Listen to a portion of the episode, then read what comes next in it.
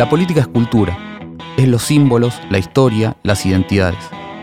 La política son las relaciones de fuerza, las disputas, las alianzas, el poder, la negociación, el diálogo y el conflicto. La política es lo material y es lo ideológico. La política es la pelea por conquistar el sentido común, lo que la gente cree que es razonable sin razonarlo. La política no es la guerra. La política es la batalla cultural. Bienvenidos a un nuevo episodio de Batalla Cultural, el podcast de revista Anfibia sobre política. Soy Iván Juliáquer y en este capítulo vamos a hablar de pobreza, de clientelismo, de desigualdad y de por qué esta es una crisis sin estallido. Nos acompaña Javier Aullero, profesor de Sociología de la Universidad de Texas en Austin. Sus investigaciones son una referencia ineludible para analizar las zonas grises en que funciona y se reproduce la dominación política en la Argentina.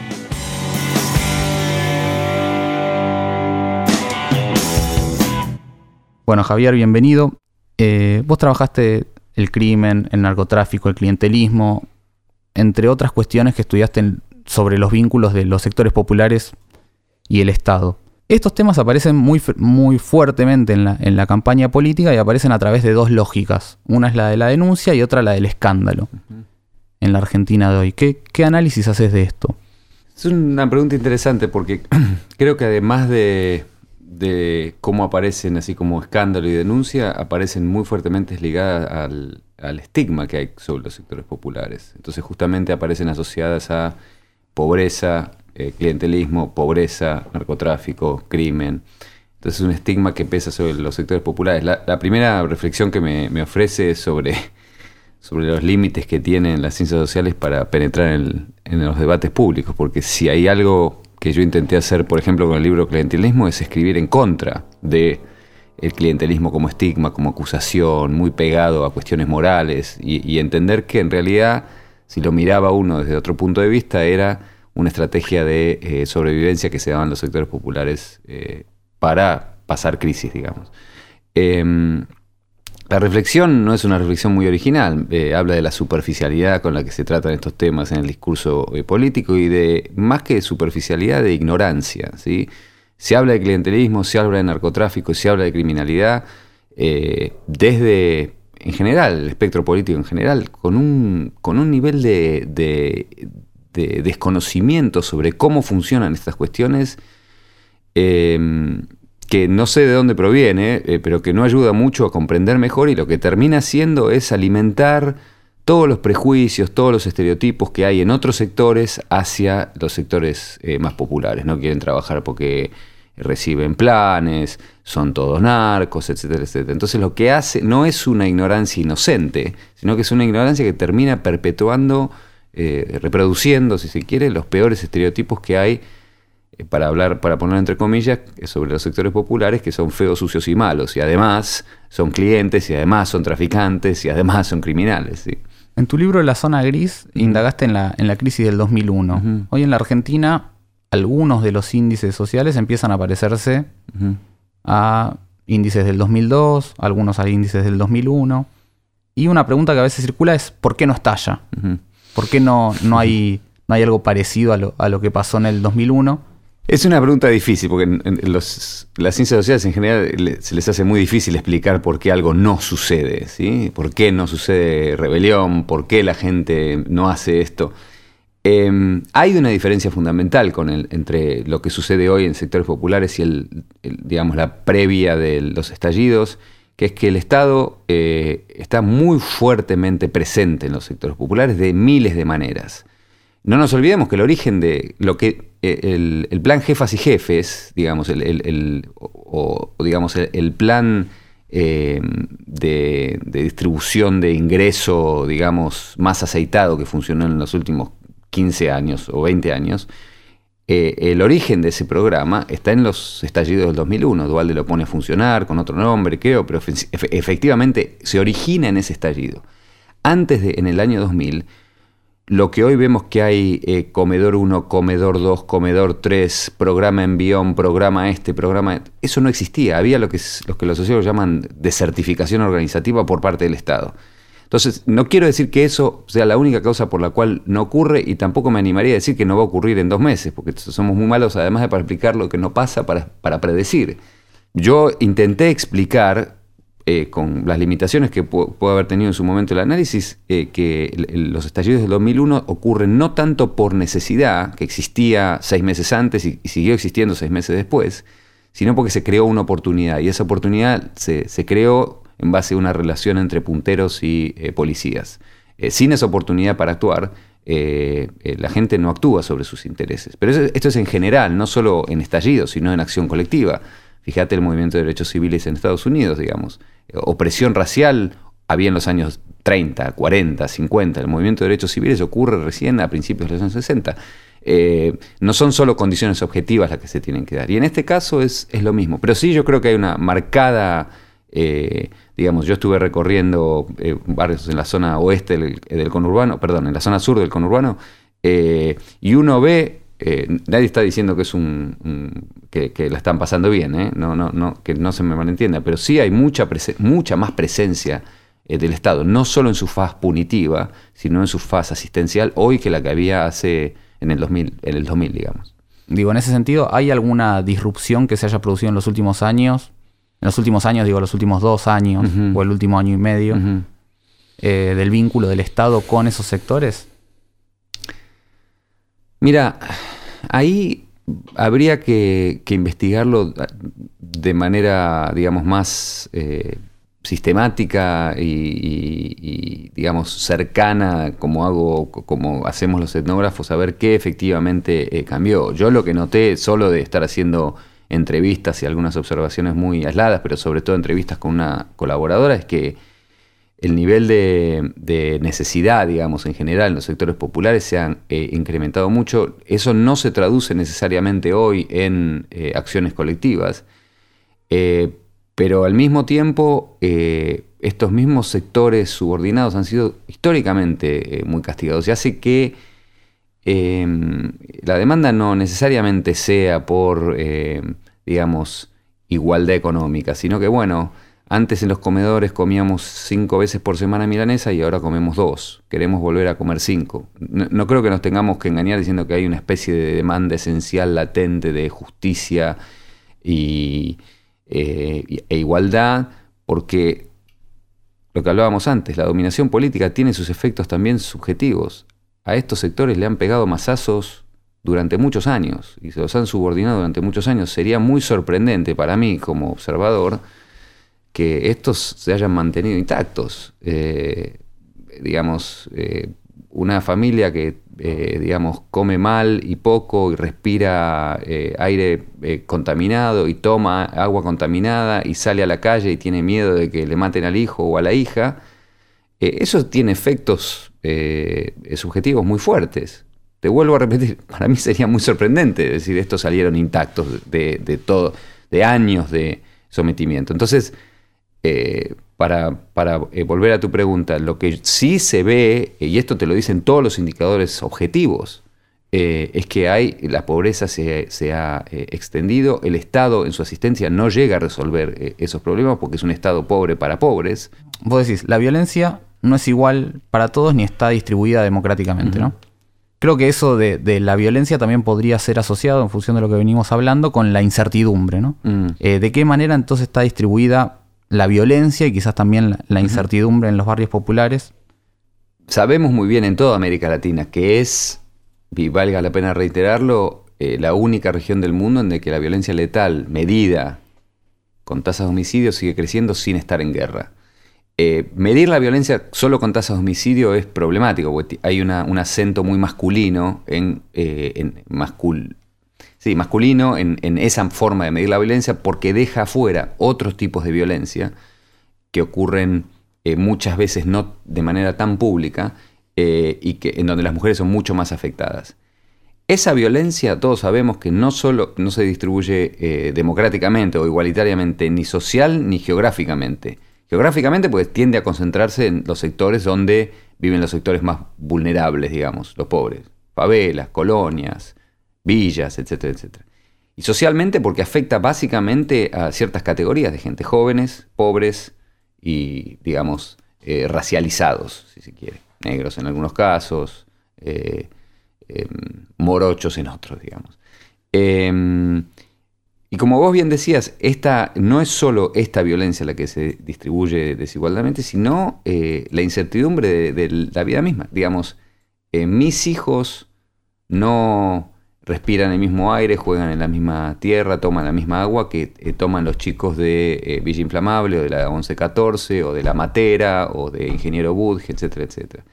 Ni el medio ambiente, ni la seguridad, otra vez, no quiero entrar en debate si es, percepción de seguridad o inseguridad, pero eh, la seguridad, eh, la estoy hablando de una seguridad ontológica, de saber que te levantás y, eh, digamos, no va a haber tiros afuera de tu casa, pero también que te levantás y hay luz, ¿sí? que te levantás y abrís y hay agua, que podés calefaccionar tu casa, etcétera, Eso no se distribuye, pero, pero eso es la desigualdad básica y la desigualdad duradera que se genera en los sistemas capitalistas es característica en todas las sociedades del capitalismo.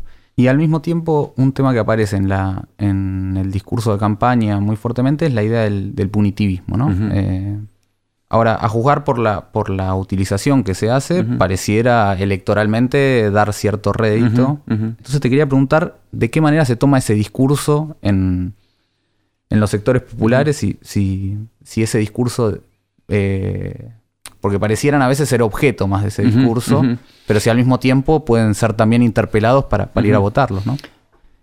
Mira, eh, es un tema bien complicado porque el, punitivismo en distintas sociedades eh, de América Latina, en Argentina en particular, en determinados momentos históricos, ha sido redituable electoralmente.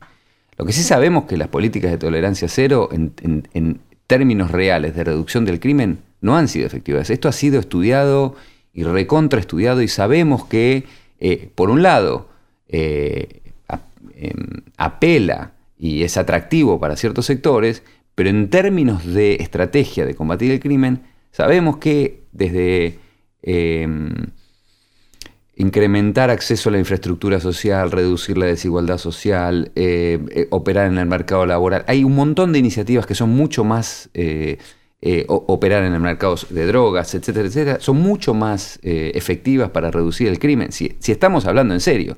Lo, que pasa es que no se está hablando en serio. Cuando se hace el punitivismo, eh, yo imagino una mesa en la que se discute, ¿funciona esto en los focus groups o no? Nadie está pensando en diseño de políticas. Yo no estudio estas cosas, pero no me cuesta imaginar, digamos, ¿esto mide o no mide? yo no creo que ningún político esté pensando cómo resolvemos este tema en serio. Eh, porque si estuviesen pensando cómo resolvemos este tema en serio, se deberían poner a pensar, por ejemplo, que darle más poder a la policía, lo que implica el punitivismo, implica darle más poder a la organización que está más involucrada en el tráfico de drogas, que es lo que está generando la criminalidad. Esto para cualquiera que siga el razonamiento sabe que es una contradicción. ¿sí? Lo más extraño es que los políticos también lo saben. ¿sí? sin embargo, así como las paradojas no, impiden a los movimientos sociales actuar, las paradojas tampoco impiden a los, eh, a los políticos decir lo que creen que va a medir en las encuestas. Y hoy por hoy, no solo, y esto es otra vez, hablando de mecanismos de dominación, esto no solo, para no engañarnos, no solo pega en los sectores, sectores en sectores medios. Esto, curiosamente, yo he escuchado a más de una madre que me dijo que, dice que la cárcel ha funcionado para curar a su hijo. No, eh, y, que piden más eh, gendarmes, no policías, porque saben que los policías están, entre comillas, eh, arreglados, ¿sí? que reclaman esa presencia punitiva del Estado. dentro, dentro de la lógica de la que estamos hablando, y que son sectores que están en permanente peligro, tiene sentido. Es también medio pernicioso, ¿no? Eh, de, una madre que, que, pide la presencia de un policía, que pide que a su hijo lo arresten eh, para, porque, porque no lo puede controlar. ¿Sí? Un Estado que al mismo tiempo es cómplice del crimen. No me quiero poner demasiado en académico, pero ni Foucault hubiese soñado en, ese, en, ese, en esos mecanismos de dominación tan perversos. ¿sí? Vos también trabajaste eh, sobre el rol de la escuela y escribiste también con, tuviste una coautora, ¿no? que, docente. Y te quería preguntar en esto que decías, ¿no? De la presencia a través de, dos instituciones fundamentales del Estado. Una más las fuerzas represivas, eh, las fuerzas de seguridad, eh, y otra la, escuela. Eh, si notas ahí una, un tipo de relación diferente que se puede establecer en, los barrios y, cómo la caracterizarías. ¿Cuál, sería la gran diferencia entre tratar los temas de, los barrios desde la escuela y desde, y desde la fuerza de seguridad, entendiendo que obviamente no, no hacen exactamente lo mismo, pero sí que a veces en el discurso político y público, en general se prioriza uno por sobre otro o a veces la, entra esa disputa. Sí, digamos, el ejemplo más claro está en esta iniciativa reciente, eh, como vos sabés, yo, no vivo acá, pero digamos, sigo las noticias, la iniciativa reciente de restaurar una suerte de, conscripción a cargo de la gendarmería. Y mi pregunta era medio básica, la pregunta que me hacía al leer esa noticia era, ¿y por qué no la escuela? ¿Por qué no poner los recursos en una escuela que, en la escuela que han desinvertido durante muchos años. ¿sí? Eh, hoy, y digo esto con mucho cuidado porque tengo mucho respeto, no solo por mi coautora, sino por las maestras que trabajan en sectores populares, eh, ellas mismas saben, sospechan y no lo dirían al aire, que las escuelas han pasado a ser medio depósitos de contención y de alguna manera de, provisión de alimentos a, los sectores populares. No me lo estoy inventando, mi coautora me dice, muchos de estos chicos vienen acá a comer. Y justamente el otro día me mencionaba que habían puesto una obra de teatro eh, y, estoy hablando de, Fernanda, mi coautora, me decía, estábamos viendo la obra de teatro y un nene se da vuelta y me dice, Señor, ¿esto quiere decir que no hay merienda? Eh, y, ella, me contaba ella, se, se largó a llorar, porque habían hecho el esfuerzo de exponer a estos chicos a una obra de teatro, pero en realidad los chicos van a comer porque no tienen para comer y usan a la escuela para comer, como la, como la utilizarías vos o la utilizaría yo. Entonces, eh, a, lo que voy es que frente a tanta seguridad, inseguridad existencial, me parece que está la institución, lo que le faltan son recursos, er, er, y no estoy hablando solo de recursos de que haya una buena biblioteca, que no las hay, o una computadora que no funcionan, sino maestras bien, eh, bien pagas, buena comida, buenas aulas, aulas que no se inunden cada vez que llueve. Eh, digamos, cuando hicimos el trabajo de campo había una planta de procesamiento de residuos, eh, eh, se inundaba la escuela y se llenaba de dolor pungente y no se podía... estamos hablando de cosas muy básicas, ¿sí? curiosamente, los sectores populares aún hoy tienen esta... invierten en la escuela. Invierten en la escuela o en la escuela pública y si no, si pueden pagar un poquito más para tener clase todos los días en la escuela parroquial del barrio. Eso habla de que, eh, digamos, no, podría, podría dar mil ejemplos de la idea de que eh, los sectores populares, la idea de progreso sigue existiendo, eh, ¿sí? y la idea de trabajo duro sigue existiendo. Yo cada vez que escucho esto, bueno, los sectores viven de los planes y no quieren trabajar, invitaría a cualquiera a escuchar a cualquiera de las madres con las que me entrevisto yo y, la cantidad de trabajo que hacen a diario, me canso yo de solo escuchar todo lo que tienen que hacer. Y tienen el discurso dominante que les dice que viven de los planes. ¿Alguien se puso a hacer la cuenta cuánto, cuánto, cuánto dura un plan? ¿Cuánto le dura a, a una familia de sectores populares un plan? Ocho días. Entonces yo estaría dispuesto a conceder, decir, sí, viven ocho días del plan. ¿Y los otros 22 de qué viven? Eh, me fui un poco de tema, pero quiero decir, frente, eh, vos tenés a la policía como esta arma punitiva del Estado, pero también tenés a la escuela. Bueno, Javier, para cerrar, mm. te había pedido que, traigas una frase que para vos sea significativa para pensar la política, y me produciste esta frase. Sabremos que una nueva era ha comenzado no cuando aparece una nueva élite o una nueva constitución, sino cuando la gente común empieza a luchar por sus intereses de nuevas maneras. Es una frase de Charles Tilly. Te quería preguntar por qué, por qué esto encierra lo que es la política para vos. Por, dos cuestiones. Una, eh, por esto que hablábamos de la visión un poco espectacular que se tiene en la política, entonces empezar a prestar menos atención a las élites o a lo que se hace en las constituciones, a lo que sucede en el Parlamento, eh, y más a lo que hace eh, la gente ordinaria, común, si se quiere, y por el énfasis en la gente común. Eh, ¿sí? Ahí se hace política eh, todos los días, se hace política en, eh, la mesa de comer, se hace política en el barrio, se hace política en el centro de integración, y a mí me interesa lo que sucede ahí, no solo porque por mi corazón medio populista, sino porque ahí en realidad se están jugando los cambios en serio. y lo que suceda ahí o lo que no suceda ahí va a determinar lo que después suceda en las cámaras o en eh, lo que dirán los expertos, etcétera, etcétera, etcétera. Eh, a mí me cuesta pensar hoy, digamos, que se discute, para, para, buena sorpresa, digamos, que hoy está en discusión el acceso libre, legal y gratuito al aborto, algo que, digamos, yo con 54 años sería inimaginable para mí hace 20 años, pero eso es inimaginable pensarlo sin eh, eh, colectivos de mujeres, colectivos feministas. Eso no ocurrió porque alguien tuvo una iniciativa y presentó un proyecto de ley. Y alguien me puede decir, sí, se presentó un proyecto de ley. Sí, pero eso no hubiese ocurrido sin lo que en realidad eh, mueve, y esto otra vez, no por ser populista, mueve a las sociedades, que es la acción colectiva. Javier Aullero, muchas gracias por venir a Batalla Cultural. No, gracias a vos. Puedes escuchar todos los episodios de Batalla Cultural y de los podcasts de Anfibia en Spotify, Apple Podcasts y en tu aplicación preferida. Soy Iván Juliáquer y esto fue Batalla Cultural.